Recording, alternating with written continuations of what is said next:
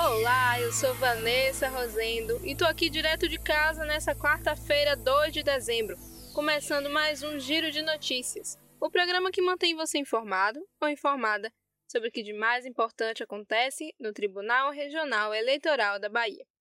E vambora para as notícias de hoje. E olha só que notícia massa para o nosso podcast de hoje. O TRE Bahia recebeu o prêmio CNJ de qualidade ouro na categoria Justiça Eleitoral.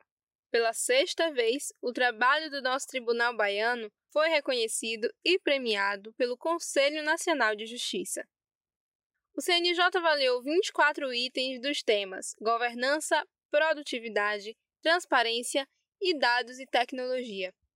Para alcançar o prêmio, o TRE Bahia alcançou 80% dos requisitos, muito bom, e ficou em quarto lugar. Outros tribunais também foram premiados, como os nossos vizinhos aqui do Nordeste, Alagoas, Ceará, Paraíba e Rio Grande do Norte.